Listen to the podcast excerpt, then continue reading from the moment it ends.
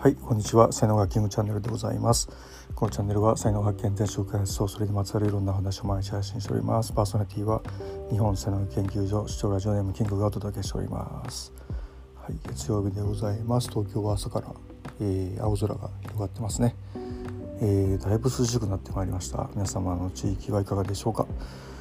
さて、えー、今日の、まあ、タイトルですけども、あの魂の渇きですね。であの、やっぱねこう魂が乾いてるか魂が満たされてるかっていうのはあの自分のこう自覚としてね、えー、分かると思うんですよね。でなんか物足らないなとかねなんかモヤモヤするなみたいなのってまあ大体魂が乾いてることであって、え魂が満たされると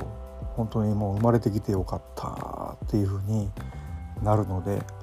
割とすぐ分かると思うんですよね。でまあこの魂を満たすことがやっぱりすごく大事なんですけども、まあ、これをまあ才能学の言葉で言い換えるとあのエクスタシーポイントっていうふうにねあの言います。でここにね、まあ、到達するためにはですねまずその準備段階みたいなものがあってでこれやっぱり好きなことに自分の才能を掛け合わさ掛け合わせてあのることができるこう場っていうのをまずね見つけないとダメなんですよね。でその場を見つけたとしても見つけたとしてでアクションをやってエクスタシーポイントまでいけるかどうかっていうのはまあ運だったりとかねえー、まあ、そういうことを努力の足らない足りてるみたいなねこととかタイミングとかまあいろんなことあるんですけども、まあ、とにかくその、ね、魚釣りが好きだということが分かってですね魚を釣る才能があったとしてで糸を垂らして百発百中魚が釣れるとは限らないじゃないですか。だけど達人になったら割とそれできますよね。だから魚釣りが大好きで魚を釣る才能があっていつでも魚を釣ることができるぞっていう。でその釣れた時がエクサシーみたいなね魂が満たされるみたいな感じに、まあ、置き換えることができると思うんですよね。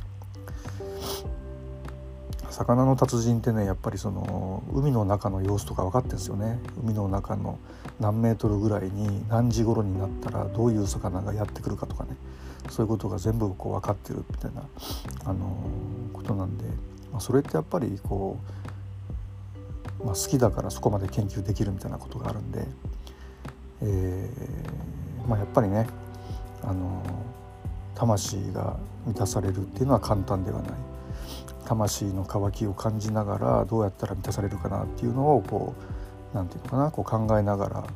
試行錯誤しながら、えー、やっていくのがまあ言ってしまえば転職道なのかなっていうふうに思ったりしますね。はい、今日の話ブログに結構 細かく書いてますんでよかったらそちらもご覧くださいませ、えー、では音声ここまでです。今日も最後までお聴きいただきありがとうございました。いいねフォローコメントレターメッセージなどいただけますと大変励みになりますのでよろしくお願いいたします。才能学マスターのキングでした。それではまた明日お会いいたしましょう。ありがとうございました。Have a nice day